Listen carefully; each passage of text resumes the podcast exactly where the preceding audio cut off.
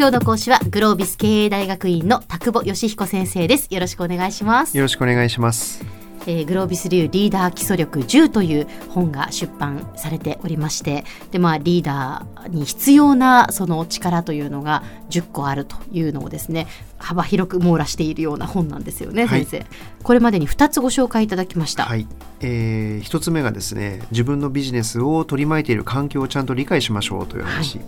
2つ目が俺には関係ないって言わずに、うん、えー、会社の数字にちゃんと興味持ちましょうね。と。はい。で今日は3回目ということで、はい、自分の会社のですね文化とか癖とかそういうものを理解しましょうと。そんな話をさせていただきたいと思ってます。会社の文化や癖ですか？はい。体質みたいなことに置き換えてもいいんでしょうか、まあ、ね、体質みたいなものかもしれませんね、えー、例えばあのもう本当に端的に言えばですね、えー、会議3時からって言われても誰も3時に来ない会社ありますよね。そうですね、うん、こんなの例えば会社のまあ悪しき文化だと思います。はいはいはい、それからなんだろうな部長のことを何々部長っていう会社もあれば何々さんという文化もありますよね。えー、えー、こんなのもまあ一つの文化だったりしますよね。はいはいはい、うん。もう少しなんかこうビジネス寄りの話をすると、えー、機能別に分かれている組織みたいなことと、はい、あの機能別って例えば総務があって経理があって例えば営業があって開発があってみたいなファンクションごとにこう分かれているような会社もあれば、えー、そういうものを一つ一つのカンパニーみたいな形で A カンパニーの中に今言ったものが全部入ってる B カンパニーに今言ったようなものが全部入ってる、はいはいはい、でそれの集合体みたいになってるみたいな。例えばそんな組織形態によってもですねいろいろこう目指すものが違ってきたりとかするという意味では、えー、風土とか、はい、えー、そんなものが違ってくるというのがまあ、癖だったり文化だったりとかするそんな話なんですよね。なるほどなるほど。でなんでこれが大事かっていうとですね、えー、組織の文化とか癖って人間が作ってるんですよ要するに。うん、で人間が作っているものっていうことはですね、はい、そこを理解しないで例えば新しい部署に転勤してですねああしろこうしろとか言ってみても多分てこでも動かないですね。うんで文化とか癖っていうのは染みついちゃってるから文化とか癖っていう名前になってるわけですから、はいはいはい、何が染みついていて、えどこは触ってはいけなくて、えあのどこが良くないもしくは良い文化になってるのかってことをちゃんと見ないと何も動かないっていう事実があるはずなんですよね。でも意外と例えばなんかその能力を買われてですね、え期待のホープみたいな感じで新しい部署とかに行ってですね、初日からねじり鉢巻きしてああだこうだとかって言い出すと、みんなから白い目で見られて、何言ってんのと。まあそんなことになる場合もありますよね、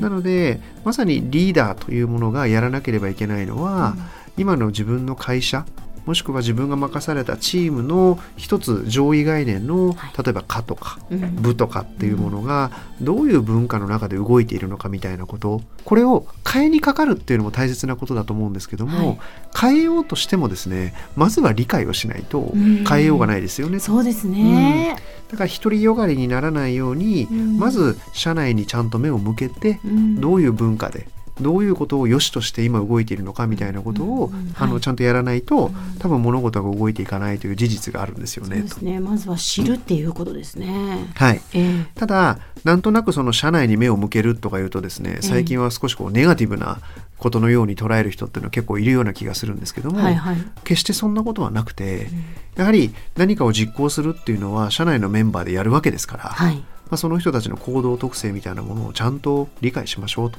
いうことだというふうに思ってます。うん、で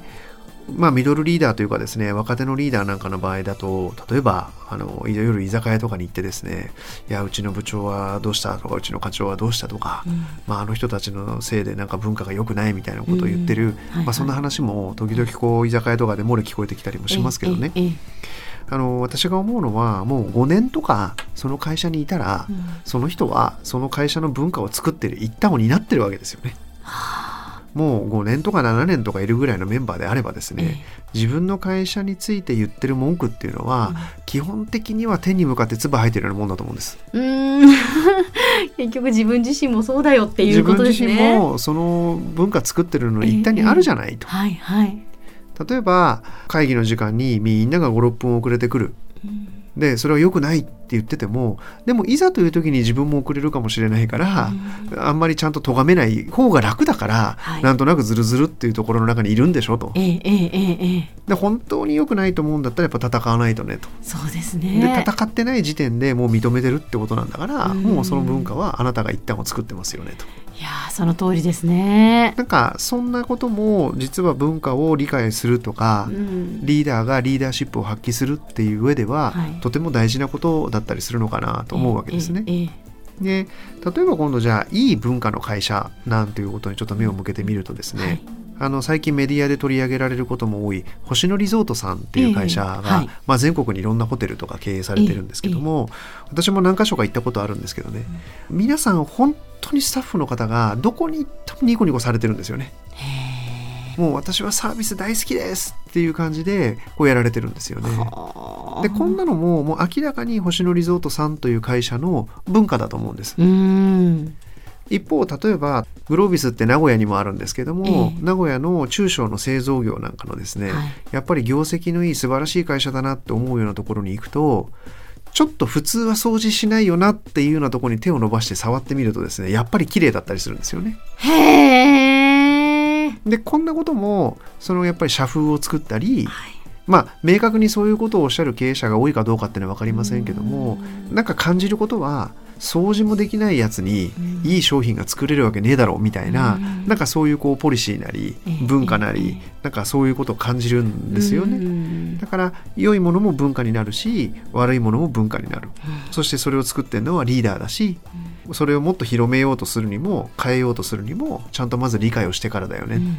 えー、そんなことが実はリーダーにとってはとても大事なことかなと、えー、そんなふうに思ってます。はい、はいでは先生今日のまとめをお願いします。はい。今日は組織の文化癖を理解しようという話をしました、はい、組織というのはやはり人間が作っているものですから良い部分も悪い部分も何か組織に文化として根付いている癖としてはびこってしまっているみたいなことがあると思います。えー、そういうものをまずちゃんと理解をしないと物事をしっかり会社の中で進めていくということにならないと思いますのでなんか内向きのこととかっていうことで蓋をしないで、えー、ぜひ一度向き合っていただきたいなとそんなふうに思います。今日の講師はグロービス経営大学院の田久保義彦先生でした。どうもありがとうございました。ありがとうございます。